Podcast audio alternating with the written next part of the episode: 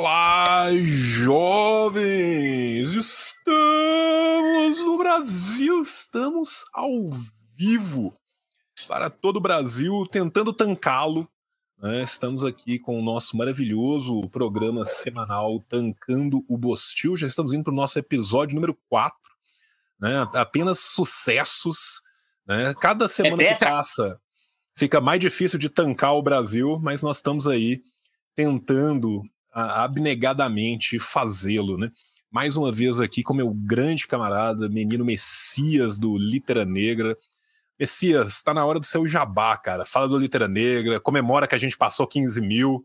Vou comemorar, vou agradecer a todo mundo que se inscreveu nos últimos dias aí no canal.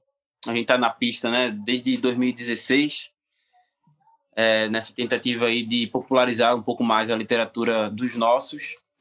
Chegamos aos 15 mil inscritos no YouTube, tá com um pouquinho mais do que 26 lá no Instagram. Então, se vocês puderem já ajudar também a gente chegar nos 30 mil lá no Instagram e agora já nos 20 aqui no YouTube, é só sucesso. Inclusive, né, fazendo um, um continuando o jabá. Na última quinta-feira a gente gravou uma live lá no Instagram do Litera Negra, arroba Litera Negra, com o Paulo Galo, né? Foi o rolê do galo na literatura, uma conversa maravilhosa, assim, de uma hora, mais ou menos. E aí o Galo, pô, pessoa muito acessível, adoraria tomar uma cerveja com ele. E a gente conversou sobre tudo, de Revolução Brasileira, primeiros passos na literatura e como pensar também um novo mundo a partir dessa literatura que a gente tenta falar lá no canal, né, de autores negros, autoras negras e indígenas, fugindo o máximo possível dessa é, literatura eurocêntrica e branca. E aí, aproveitando a oportunidade, também publiquei um vídeo mais recente lá no canal, é sobre esse livro aqui, A Visão das Plantas, de uma autora lá de Luanda, erradicada em Lisboa, mas o importante é que ela tem saúde, né? É a Jamila Pereira de Almeida. É uma história bem curtinha, dá para você fazer várias coisas em uma sentada, né, João? Inclusive ler esse livro que tem 83 páginas e conta a história de Celestino, que é um velhinho. No final da vida, ele vai cultivar um jardim na frente da casa onde sua mãe morava. E ele só gosta de conversar mesmo com as plantas, não gosta de receber visitas, parece com algumas pessoas que eu conheço.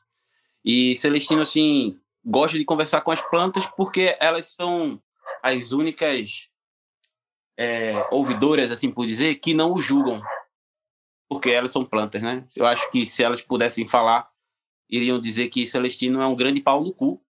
Porque tá ali naquele rolê de cuidar das plantas com a tentativa de conquistar a partir daí uma certa carta de euforia, uma entrada no paraíso, porque ele quer, na verdade, afogar o seu passado enquanto era um capitão de navio negreiro. Aí a gente acaba pegando esse ponto né, da história e acaba me mergulhando na trajetória de alguns capitães de navios negreiros. Uma pesquisa que eu fiz e pude constatar que ainda há uma pouca produção né, da, da historiografia sobre esse ofício e que movimentou as engrenagens do tráfico transatlântico.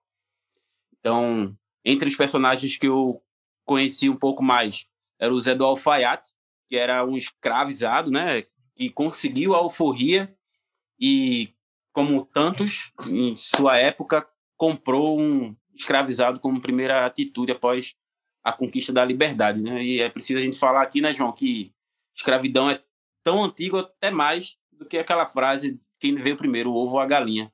Só a gente vê ali o Velho Testamento mesmo, a história dos hebreus, é a história da escravidão no Egito, é o Pentateuco, Deus falando para eles não né, darem continuidade por mais de cinco anos aos seus escravizados e se eles esquecessem, Deus ia derrubar eles. E isso aconteceu em algumas oportunidades no Velho Testamento, isso é assunto para um outro vídeo, inclusive. Mas aí a gente fala um pouquinho mais sobre essas coisas lá nesse vídeo mais recente do canal. Deixo aí o jabá para vocês acompanharem, quem quiser. Então é isso, jovens, está na descrição aqui deste vídeo no YouTube. Né? Para quem estiver na Twitch, só meter o comando Litera Negra, que você vai acompanhar o Messias lá também. Agradecer às mais de 100 pessoas que já estão aqui com a gente, acompanhando ao vivo esse episódio. Essa semana, especialmente, nós estamos gravando ao vivo. Torcendo muito para vocês gostarem pouco, porque senão nós vamos ser obrigados a gravar ao vivo sempre. E vai dar muito mais trabalho pro tio, vai dar muito mais trabalho pro Messias. Mas então nós vamos torcer para vocês gostarem pelo no mútil. Tá? Outra coisa, ó, Santinha aí, como sempre, marcando a sua presença. Eu estou com o bigode aqui da, da, da maravilhosa coleção né, da, da Revolustora aqui, bonitão. Bonita também. camisa. Bonita camisa, lan, lancei o, o, o, cabelo dos cria também. Aproveitei que eu fui na roça, fui no, no barbeiro é, da roça. Aqui é uma camisa histórica, assim, uma homenagem né, a todos os símbolos que fizeram Santa Cruz desde 1914. É um clube, um clube que nasceu de uma raiz muito popular né, e que por várias décadas foi chamado pelos principais adversários da cidade de time de preto pobre puta, porque justamente a maioria da sua torcida era originária das regiões ali mais periféricas da região metropolitana de Recife, né? O próprio estádio do Arruda é construído ao redor, né, e cresceu também uma favela ao redor, é, toda a região ali do Beberibe, enquanto os aflitos, que é o nome do estádio do Náutico e a Ilha do Retiro, nome do estádio do esporte, são nomes também de dois bairros onde tem uma das maiores concentrações de renda do Recife. Então, vale pensar sobre isso também. Não é só futebol. Na Santinha, time do povo. Né? É, ontem botou na quarta divisão o público recorde, que foi 19.999 pessoas. Só não deu 20 mil, porque eu não estava lá. Mas quem sabe numa próxima oportunidade aí. Não, que é isso, a gente conseguindo, conseguindo bancar o Letra Negra e conseguindo subir o Letra Negra, o Messias vai fazer a turnê do Santinha, vai ir com o Santa em todos os negócios. Inclusive, nós já vamos aqui cantar é, a diretoria do Santa para preleção do Messias. Messias vai encher o pessoal do Santa de ódio de classe, vai é entrar isso. no jogo com sangue nos olhos, né, para poder levar o Santinha de volta, de onde ele jamais deveria ter saído. E toda vez né? que cair, a torcida vai levantar de novo, porque é assim e. E em breve, se tudo der certo, ó, daqui a três anos quero ver Cruzeiro e Santa na primeira divisão, tá? Isso é, é um sonho que, que, que nós vamos Eu fazer. Eu vou mais, vamos poder. Vou a final da Copa do Brasil aí. Porra, aí sim. Não é não? Ué, acho justo. Jogo de volta no Arruda. Não, que isso, eu quero o jogo de volta aqui, não. Não, não, não, não, não, não, jogo, jogo de volta aqui em Belo Horizonte, não tem dessa de jogo de volta no, no Arruda de jeito nenhum, ali é ruim demais de jogar contra, tá? Jovem. A última vez que o Cruzeiro foi para lá, tomou de 4. Eu tava lá, 2016, 4x1. Grafite negro maravilhoso, fez dois. Nossa, grafite jogava demais, cara. Que, que, que, o grafite jogava demais mesmo. Enfim, né, estamos aqui hoje com o Tancando o Bostil ao vivo. Começamos numa high note, né? Começamos bem felizes e bem alegres, falando de coisa boa. Agora é fechar a carinha, virar a chave e começar com a tristeza. Messias, nossa primeira notícia de hoje, né? Mais uma das centenas de casos isolados que acontecem dia sim e dia também no Brasil. Criança é baleada na cabeça durante confronto entre policiais e bandidos na Zona Oeste. O estado de saúde é considerado grave, segundo a direção do Hospital Miguel Couto. É, é, como sempre, né, a gente tem aí mais um dos casos isolados né, da, da violência no Rio de Janeiro, mas que reflete uma violência que acontece no Brasil inteiro. Né? Qualquer morador de periferia de qualquer grande cidade está, infelizmente, muito habituado a isso, seja em neve, seja em Cariacica, seja em Diadema, seja no Rio, seja em qualquer lugar, no norte do país, no nordeste do país, no sul do país. A gente sabe que isso é, infelizmente, uma mazela constante da nossa sociedade, né? A gente vira e mexe vai acabar falando as mesmas coisas semana sim e semana também, né? Que não é diferente desse caso. É mais uma vez em que os grandes perdedores do confronto que é erigido na militarização urbana são os moradores da própria urbe, mas não todos os seus moradores, né? Essas, esse tipo de cena não acontece no Leblon, não acontece né, na, na Savassi. Esse tipo de cena só acontece nas áreas periféricas do Brasil. E isso faz parte de um projeto que é um projeto que a gente tenta combater, né? que é um projeto que a gente tem que mobilizar toda a nossa sociedade, a gente tem que elevar a consciência da nossa sociedade sobre o porquê isso acontece, né? para ver se num futuro a gente consegue parar de devolver o filho para a mãe morto quando ele volta para casa. Messias, é, sobre essa situação lastimável, quais seriam os seus comentários? Olha, João, a menina se chama Alice Rocha. Estava vendo algumas informações sobre o estado de saúde dela hoje e ainda é um quadro crítico, embora, né, sim, é, foi essa notícia aí que você colocou na imagem é de quarta-feira.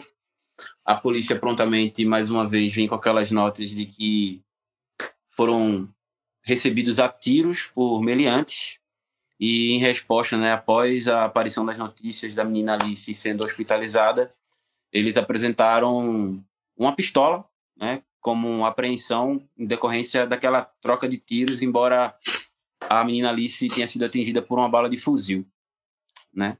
Na verdade, ela se junta a mais de 100 outras crianças que nos últimos cinco anos, né? Alice ainda não, graças a Deus, ela, ai meu Deus, tanta coisa, né?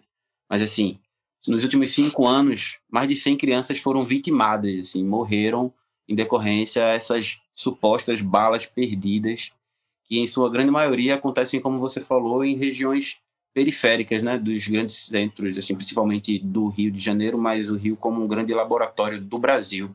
A gente não vê bala perdida em Copacabana ou em Leblon. Sempre que acontece algum tiroteio, não tem nenhuma demora assim para encontrar o verdadeiro autor, né? Mas enquanto essas mortes acontecem em áreas onde a densidade demográfica da população ela é majoritariamente negra e pobre, então fica aí com essa nomenclatura de bala perdida, mas eu acho que a gente deveria chamar de outra coisa. É sempre com o destino certo essas balas, que são corpos negros e corpos pobres. Agora é Alice que está no hospital e a família pede orações para que ela saia dessa situação. Mas amanhã pode ser uma outra Ágata ou uma outra Luana, né? e a gente continua nessa contagem de corpos. Não sei o que a gente pode falar mais sobre isso, não. Além de vamos alimentar esse ódio e se organizar. É isso. É, quero trazer uma informação que chegou aqui para mim do, do, do, pessoal do chat. Comentaram que hoje né, ela abriu os olhos pela primeira vez, então nós estamos aqui na torcida pela pronta recuperação da menina Alice, né, que ela consiga né, é, se recuperar. Né? Quero agradecer ao pessoal do, dos debocheviques que fizeram a raid para a gente aí na Twitch. Agora nós já estamos batendo quase 350 pessoas acompanhando a gente aqui ao vivo. Né? Para a gente é uma grande alegria, uma grande honra poder estar tá dividindo esse espaço aqui com todos vocês. Né? E uma última coisa só que, que eu quero dizer sobre essa notícia é que vai entrar dia, vai sair dia e infelizmente isso vai se repetir enquanto segurança pública for visto como sob a égide desse olhar da, da, da, penalização do suposto bandido. Né? A gente cria uma, uma visão societária onde a gente tem uma necessidade de instalar uma pena de morte constante. A pena de morte no Brasil já está instalada, né? Basta você nascer do lado errado da cidade, basta você nascer do lado errado da avenida principal da sua cidade, que a pena de morte ela já está instalada. Né? E isso é um projeto né, de, de, militarização urbana que vem como controle de corpos, de mentes, de geografias, né, que isso é para deixar um recado muito claro, né, quem pode e quem não pode transitar, quem pode e quem não pode ser cidadão. Enfim, né, enquanto a gente não tiver uma ruptura verdadeiramente revolucionária, cenas como essas vão se repetir indefinidamente. Né? É a pena de morte com, com uma cor muito bem definida, com, com a classe social muito bem definida. Né, e nós sabemos para quem que, que elas vão. Né. Voltando ainda nesse tema, né, infelizmente a notícia é muito triste que aconteceu na, na terra do Messias, vou passar aqui para a nossa segunda notícia, né, sobe para 127, isso a gente pegou, né? Ainda era dia 2, agora já piorou. É, hoje estava né? em 128 o número de mortos né, 128 número de mortos devidos às chuvas em Pernambuco. É, eu vou falar uma coisa que eu ouvi uma vez num, numa palestra no, no Itamaraty, que é o sujeito que vira e fala assim: o que me surpreende é que tem gente que todo ano se surpreende com o 7 de setembro chegar e não se organizar para o 7 de setembro. O cara estava falando em relação à organização de embaixada do Brasil no exterior. Essa frase me, me pegou muito. Eu vivo numa área de Belo Horizonte que é uma área endêmica de chuva. Né? As chuvas acontecem todos os anos. Ano sim, ano também, chega a mesma época do ano e chove. O que, que a prefeitura de Belo Horizonte fez? Ela colocou várias placas espalhadas pela cidade. Em caso de chuva, não exista nesse local. Em caso de chuva, não frequente esse local, não esteja nesse local. Em caso de chuva, teleporte-se. Né? Por quê? Porque é muito mais fácil eu colocar uma placa imbecil dessa e lavar a minha mão do que eu fazer absolutamente qualquer tipo de obra infraestrutural para mudar isso. Sabe por quê? Porque obra infraestrutural demora para caralho para fazer. Quando fica pronta, fica normalmente embaixo da terra e não tem como você colocar um lindo laçarote vermelho em volta da obra, a tesoura gigante, tirar foto segurando um bebê no colo. Né? O que a gente está vendo acontecendo em Recife, e que foi uma mazela que agora atingiu Recife, né? Porque as condições meteorológicas do planeta que a gente vem fudendo a cada dia mais, né? Jogaram essa roleta russa do clima para cima de Recife. Acontece no Rio de Janeiro, acontece em Belo Horizonte, acontece no Rio Grande do Sul, acontece em Manaus e sempre acontece nos mesmos locais, com as mesmas pessoas, nas mesmas estruturas, com a mesma falta de infraestrutura. Né? No caso específico de Recife, ainda foi um show de horrores é, particular, porque a, a, a forma como o poder público instituído de Recife cuidou disso né, foi uma preocupação midiática e não uma preocupação resolutiva. Né? O, eu acompanhei durante a semana o prefeito de, de, de Recife tinha um, um schedule da Boca Rosa das horas de postar no Instagram os stories, o TikTok, a entrevista triste, não sei o quê. Pessoal de, de, de relações públicas trabalhou muito, pessoal da defesa civil menos. Né? Então, assim, é uma situação muito complexa.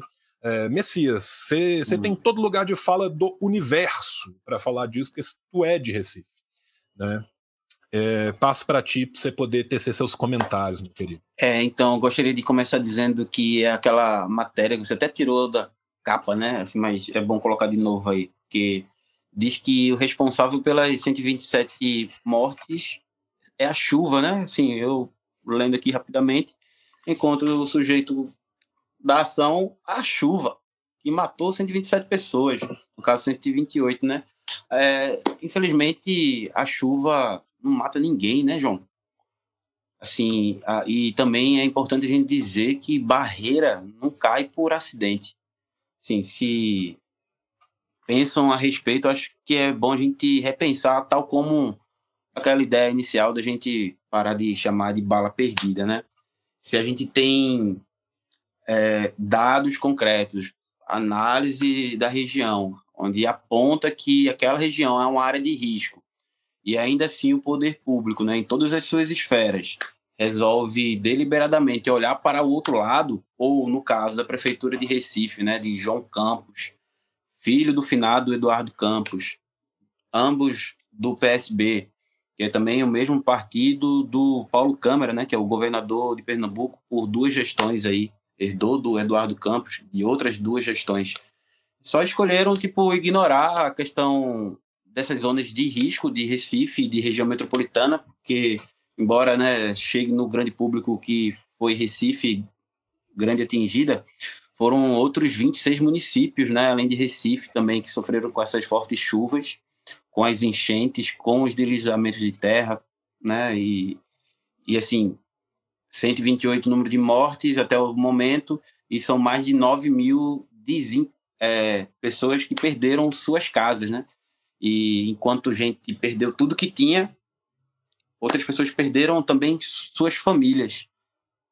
É, enfim, teve até uma situação, né, um vídeo que ficou bastante circulando assim nas redes na semana passada, que foi um grupo de moradores que conseguiu resgatar uma criança de pouco tempo de vida, assim, é, acho que tinha uns dois anos de vida, e ela saiu com vida dos escombros, mas no hospital ela acabou falecendo.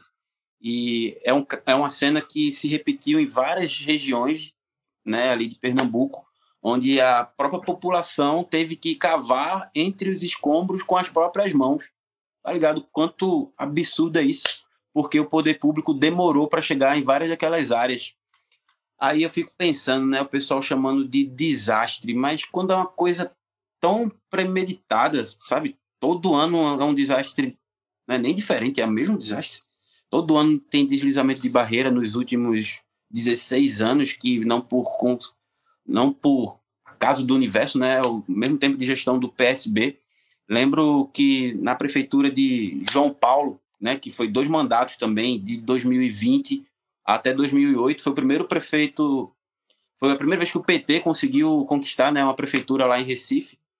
E aí, por conta da mobilização das associações de moradores da zona norte do Recife, né, e a pressão feita junto à prefeitura, foi feita uma ação, né, ali é, de contenção desse, desses desastres, né, de que é de passar lona, às vezes de levantar os paredões. E uma coisa que a prefeitura de Recife fazia na gestão do João Paulo era levar para essas comunidades a mão de ó, o material e os moradores cuidavam da mão de obra, né? E assim, o, as associações de moradores de Recife, região metropolitana, vem sofrendo bastante assim, por conta dessas últimas gestões né, do PSB especial.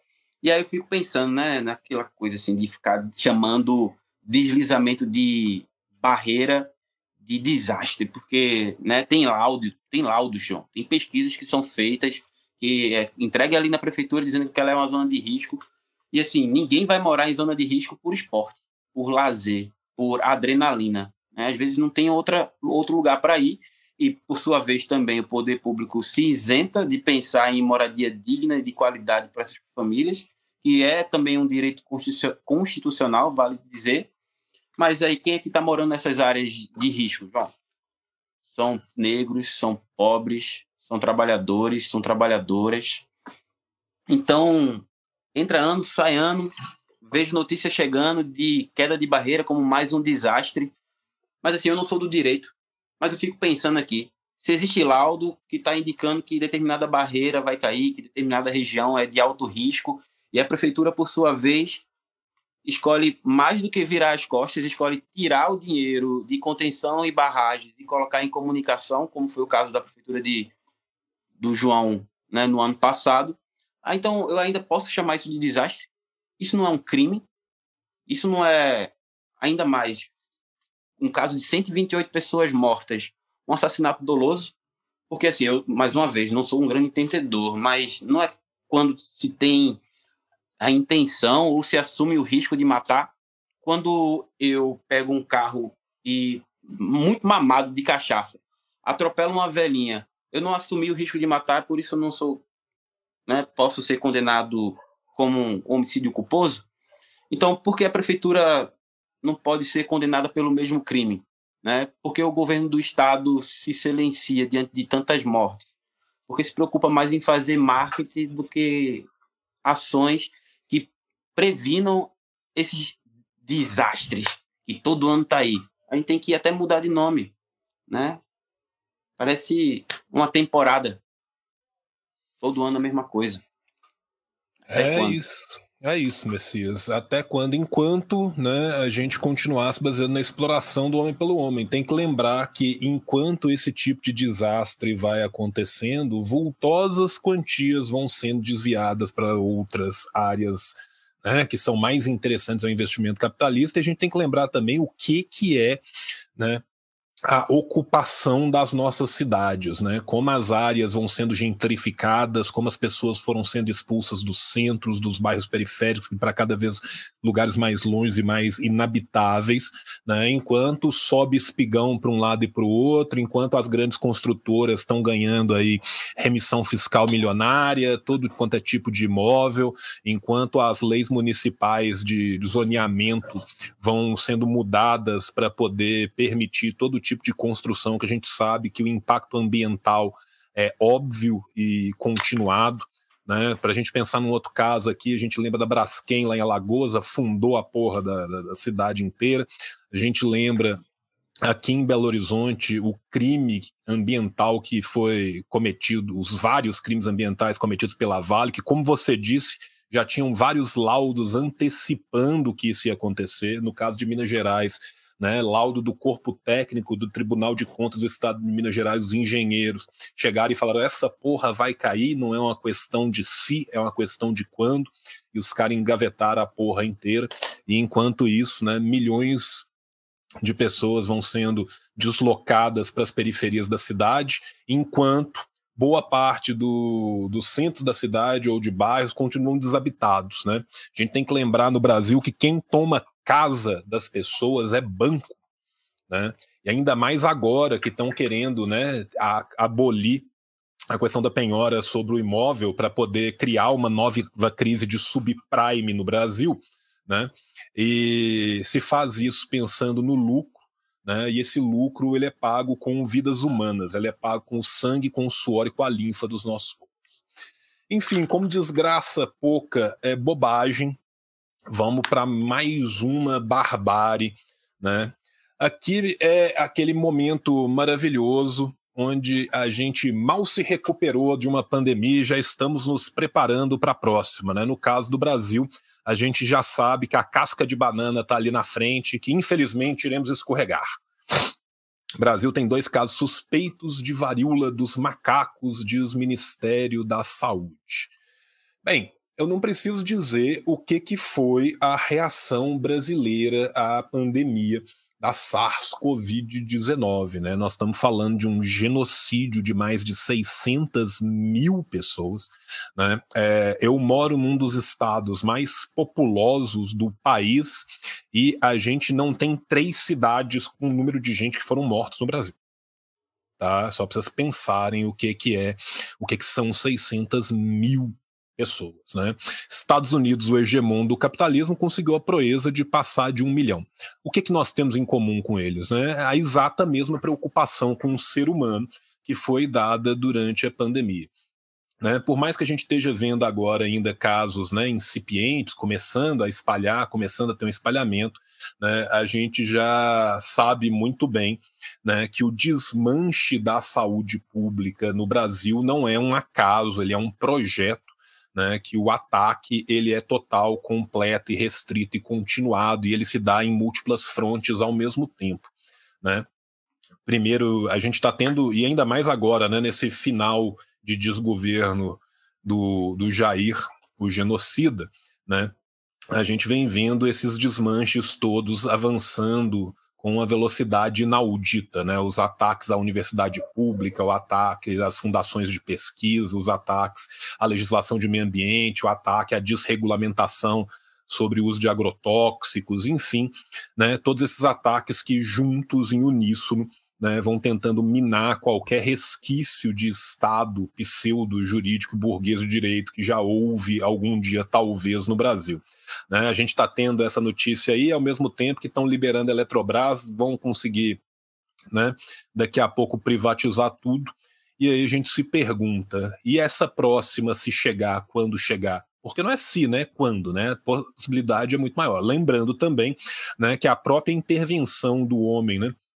no capitalismo em relação à natureza, né, que interfere tão diretamente nas condições climáticas e do meio ambiente, vai ajudando, entre aspas, né, a conseguir a proeza de espalhar cada vez mais doenças. Né? Então, nós estamos aí sobre a possível égide de uma nova doença chegando e a gente, mais uma vez, né, tendo a possibilidade de, de cair na mesma casca de banana.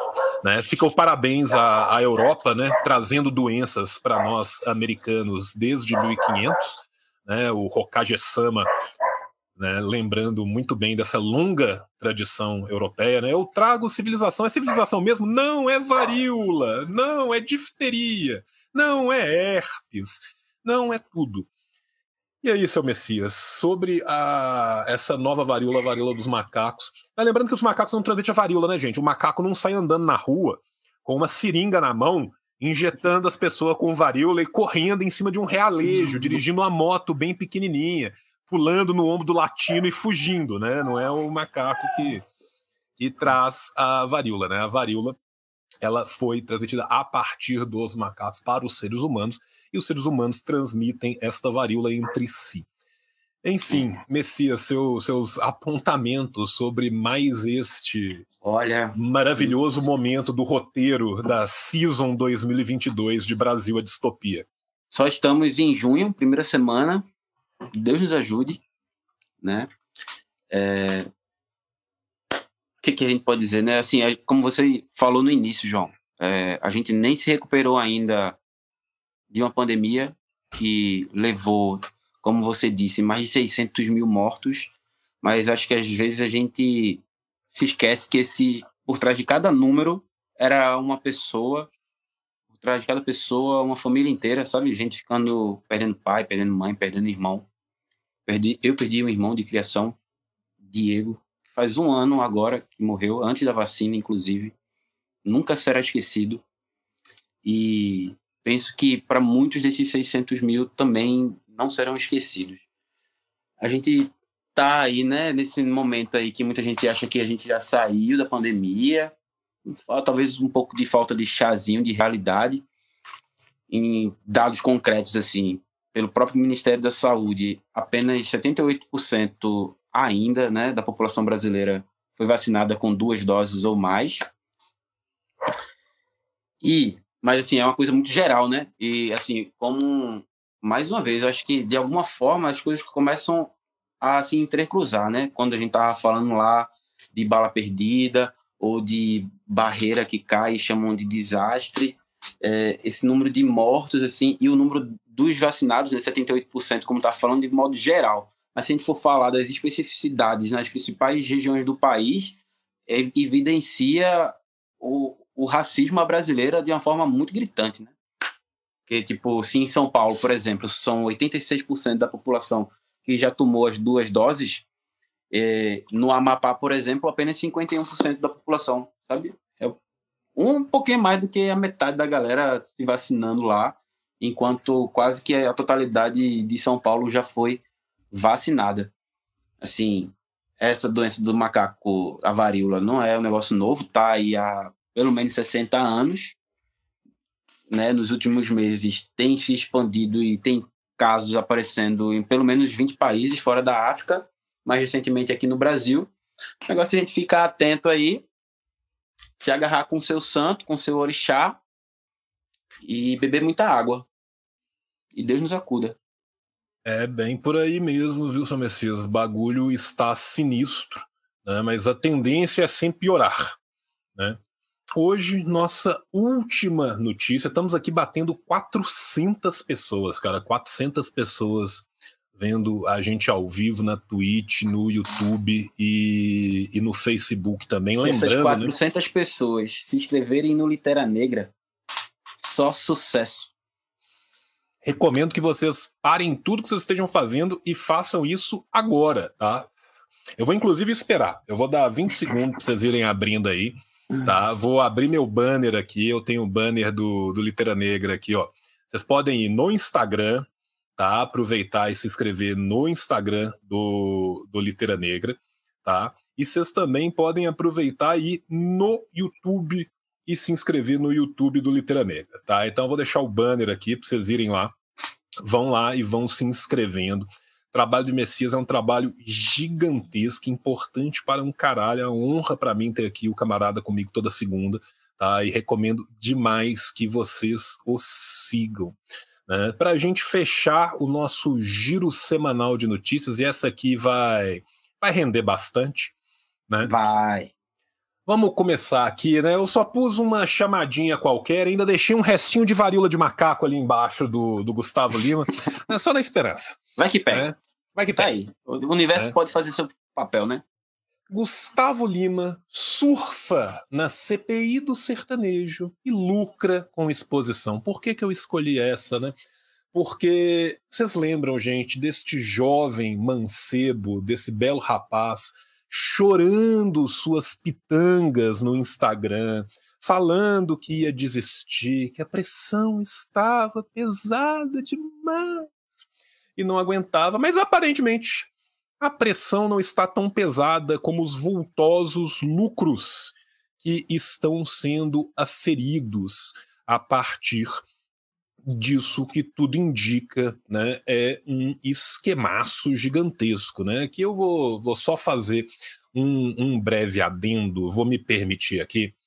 Eu recebi uma imagem hoje que foi uma das imagens mais bonitas eu ouso dizer já foram é, compartilhadas comigo. Fiquei assim, tocado, fiquei emocionado, sabe, Messias? Vou uh, colar ela aqui pro, pro pessoal, que é um negócio mu muito bonito, tá? Que é este lindo Menes aqui que, que eu vi, né? Que é o cu da Anitta, a CPI dos sertanejos, o velho da da Avan utilizando a, a Lei Rouanet e a Revolução Brasileira. Tudo isso aqui Nossa. começou, né? Com uma postagem de um sertanejo,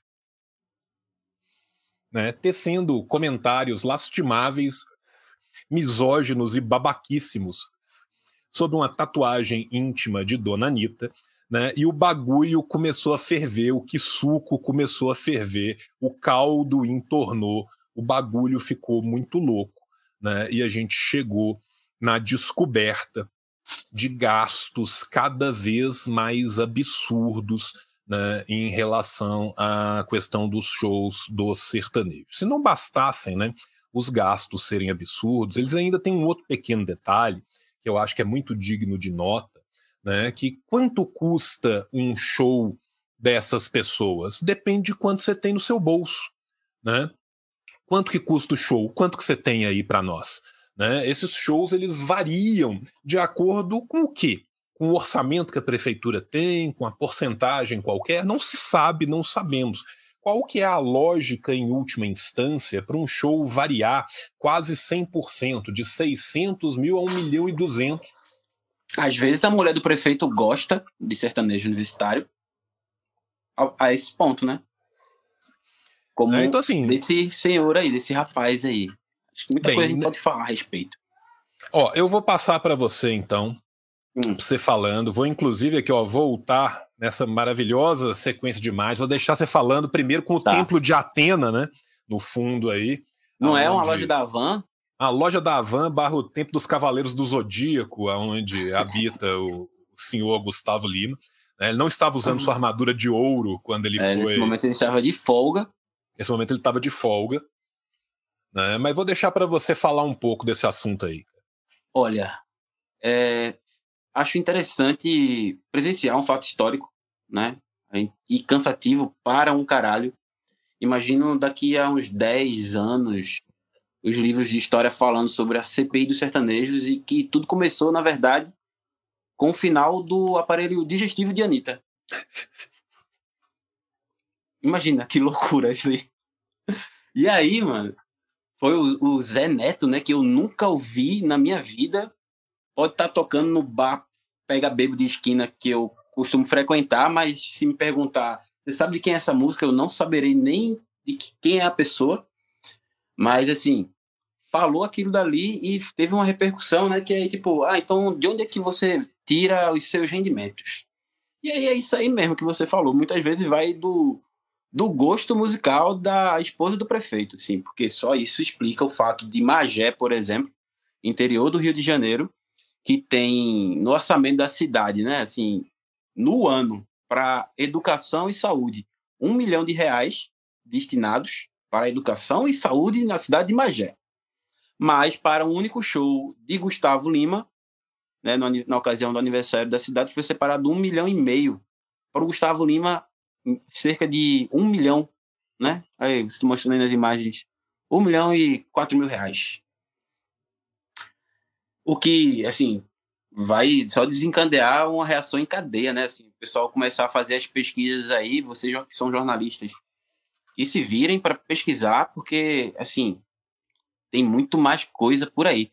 Eu vi hoje, inclusive, que até a data de agora, né, junho, primeira semana aí, é, somente nesse ano, nesses primeiros seis meses, foram gastos mais de 14 milhões de reais somente com alguns artistas desse meio aí de sertanejo universitário, né? Entre eles Luan Santana, o próprio Gustavo Lima, o Zé Neto também. Então, é um esquema esquema. Assim, eu poderia até pedir por uma CPI, mas as últimas não deram muito resultado. Mas ainda assim é bom, porque a internet tá aí para não deixar esquecer. Então, botam a, um, a CPI do sertanejo aí já vai que essa galera resolve se formar, né? Tá universitário até hoje, vai que com a CPI eles ingressam nos estudos de vez aí. É, lembrando, né, que o senhor Sérgio Reis, que tem, né, uma vasta propriedade em falar várias asneiras, né, deu uma linda Português e várias merdas. Português e várias merdas, um homem bilíngue, né, ele deu uma linda declaração falando que dinheiro da lei Rouanet é dinheiro público, dinheiro de prefeitura não. Né? Aparentemente, Messias, eu não sabia disso, mas a prefeitura é uma franchising, sabe? É igual um Bob's ou uma agência do Correios e Telégrafos. Você pode comprar uma prefeitura, levar para qualquer lugar e criar a sua própria cidade. Né? Então, emprega é um toda negócio, a sua família. Emprega a família, desvia dinheiro em show, por exemplo. Né? Não estamos aqui falando nada, só um, um, exemplo randômico qualquer. Essa aqui, cara, é um caso que você separou e que eu acho assim especial, que esse é o show em São Luís, em Roraima. É, tá? não é o São Luís no Maranhão. Não é São Luís mais do de um Maranhão. milhão de habitantes, não, não, é o São Luís de Roraima que tem 8.110 habitantes. 8 mil habitantes. 7% das ruas são urbanizadas. Orçamento para transporte escolar, merenda e vigilância sanitária, 185 mil. Você multiplica isso por quatro e você chega no cachê de quase 750 e tantos mil reais que será pago para um show para 8 mil pessoas. Né? Então, cada, cada habitante, cada bebê, cada né, velho, né, Cada pessoa da cidade está pagando basicamente 75 pau por cabeça, né? Você imagina que eu adorei a, a, a, o comentário aqui do lacrador sônico. Qual é o tamanho da rede hoteleira de São Luís de Roraima? É, basicamente, né, toda a São Luís de Roraima deve estar agora no Airbnb para poder alugar casas para esse show gigantesco que será organizado em São Luís de Roraima. Né? E aqui um pequeno detalhe. Olha só que detalhe, assim, que, que loucura, que coincidência. Sabe o que, que é isso, Messias? Esse é o helicóptero do frigorífico Goiás. Adivinha quem é o dono do frigorífico Goiás? Hum, quem é? Gustavo Lima, olha que loucura. E ainda um patriota. o orçamento e você. Não, é um pessoal muito brega, né? Sinceramente. A, a crise, além de tudo, ela é estética, né, cara? É, é, é um negócio de louco. Meu Deus. Que a gente está vendo aqui. E assim, a gente sabe, gente, que isso aqui é só a ponta desse iceberg, né, cara? Essas pessoas se locupletam do dinheiro público, né? Quanto mais o conservador fala em moral e bons costumes, mais suruba de vereador carioca do MBL com menores e assistente de, de vereador tendo que bater punheta cruzada existe. Quanto mais fala contra a lei Rouanet e contra o aparelhamento do Estado e o uso do dinheiro para os artistas, mais aparelhamento do Estado e mais desvio de verbas né, a gente tem. Enfim, Né? Isso é, é, um retrato muito bem feito da, da elite brasileira, né, cara? A gente é consegue imaginar o final da novela, Gustavo Lima voando no seu helicóptero de Bolsonaro, indo para longe de São Luís, mandando uma banana para o Brasil no melhor estilo Salvador da Pátria, assim. É, é, é, é foda, né?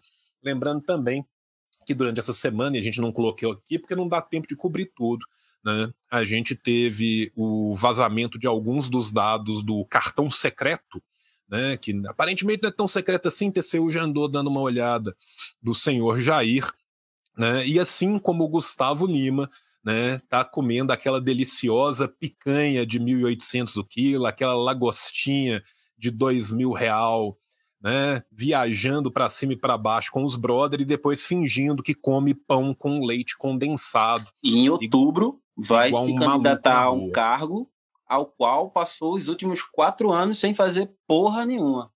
A não ser campanha para esse próximo outubro, né? Desde o segundo em que entrou, ele não pode governar, deixa o homem trabalhar, né? Não deixam, não deixam, Messias. Não deixam. Pobre coitado.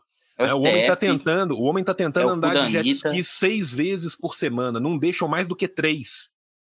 Não teve nenhuma semana nos últimos três meses que o Bolsonaro andou de jet ski mais do que três vezes. É, foi para isso que você elegeu o homem? Para ele andar de jet ski menos do que três vezes por semana? Não foi. Né? Os jet ski da Marinha têm que, que, que ser usados. Né? Nós estamos torcendo contra o eterno candidato. Que isso fique muito claro aqui. Messias. Que cai e o jet ski passa por cima. Estamos chegando ao final de mais um maravilhoso Tancando o Bostil. Tentamos. Nas... Tentamos. Mais uma vez falhamos miseravelmente, mas continuamos tentando. É. Na semana que vem, estaremos de volta na segunda-feira, talvez ao vivo, talvez não. Tudo Se será. Se o Santa ganhar, estarei com uma outra camisa do Santa também. Acho muito justo. Né? Eu, eu, inclusive, gente do Santa, pessoal do, do, do Santinha, patrocine Menino Messias, maior torcedor é. do Santa do Brasil, o homem que Poderia, mais né? O, o, Santinha no Brasil. Vocês que estão aí, gente, pelo amor de Deus, vai nas redes sociais, Marco Santa Cruz e Marco Litera Negra e fala assim: esse homem lindo, todo dia vem com a camisa diferente, só que ele só tem 32 camisas do Santa. Na hora que chegar no episódio 33, ele vai ter que repetir. Entendeu? A gente quer evitar isso. Né? Então, assim, Messias precisa de ainda mais uniformes, camisas comemorativas, camisa de treino, camisa do time de pelota basca B do, é, do Santinho. É verdade. Camisas assim, ó. Tá? Pra vocês poderem vestir esse homem lindo. Pô, eu vi, inclusive, eu não queria gastar dinheiro, mas eu vi é, uns dias atrás que eles lançaram um modelo de camisa do Santa Cruz contra o racismo. Camisa preta, linda. Você, como é que eu, desempregado, vou gastar dinheiro com isso? Cartão de crédito. Nath Finanças que me perdoe. Você jovem que tá vendo aí, entra lá no Litera Negra, apoia o Litera Negra, que o Messias promete gastar tudo em cigarro e camisas do Santa. Tá? É livro, cigarro e camisa do Santa. São as três coisas do, do, dos quais o Messias se alimenta. Tá? E cuscuz. E ódio. Pelo lado bom, agora eles vão poder tomar sua casa. Então você vai poder subhipotecar a sua casa e comprar várias camisas do Santa. E depois é colocar um, colocar quatro varetinhas, uma em cada camisa e dormir embaixo. Olha que beleza, Messias. É isso que o liberalismo está dando para o Brasil.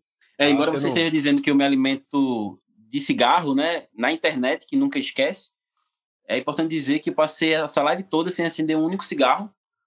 Eu fumei todos para você. Eu, eu, e eu tô nessa meta também de que a cada três cigarros eu corro 10 minutos de esteira. Eu estou tá devendo ainda jeito. três horas da semana passada, mas eu vou pagar essa semana.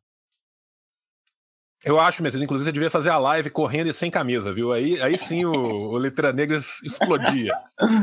Fica já, aí já, ideia, fez né? o, já fez o Instagram, já fez o YouTube, o próximo passo é o OnlyFans do Litera Negra. Tá? O pessoal no chat estava em polvorosa aqui perguntando Litera da situação da, da, da, situação amorosa de Messias, vocês depois resolvam com o homem lá no Instagram, manda DM. Eu nem consigo ver os comentários, isso.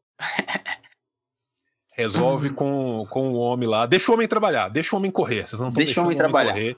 Deixa o homem trabalhar. Inclusive, Jovens, manda jobs. Manda jobs, manda jobs para todos nós, porque a gente tá. Nós somos o, o, pai do Cris do comunismo, né? Nós estamos sempre com três, quatro, cinco empregos ao mesmo tempo.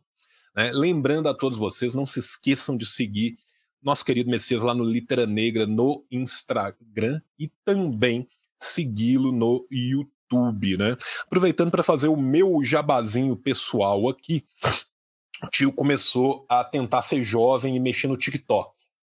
E eu tenho TikTok também, ó. Litera Negra também? Litera Negra também.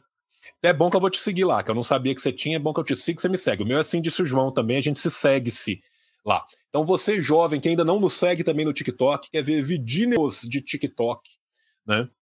Do, do Messias e do João, sigam a gente lá no TikTok. Jovens, nós vamos ir ficando por aqui, agradecendo mais uma vez enormemente a todos vocês que nos acompanharam.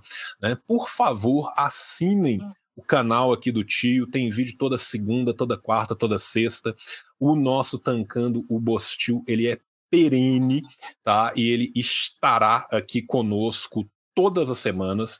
Vocês que estão na Twitch, eu já vou aproveitar e vou mandar uma raid agora, neste exato segundo, lá pro Decrépitos, porque eu também tô pulando de um, de um serviço para um segundo serviço, tá? E vou sair aqui e vou entrar ao vivo lá no Decrépitos. Então, muitíssimo obrigado a todos vocês que estão aqui com a gente.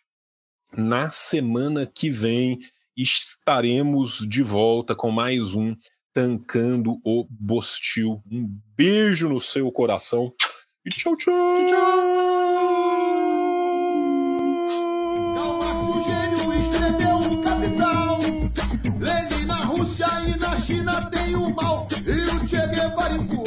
Toca internacional.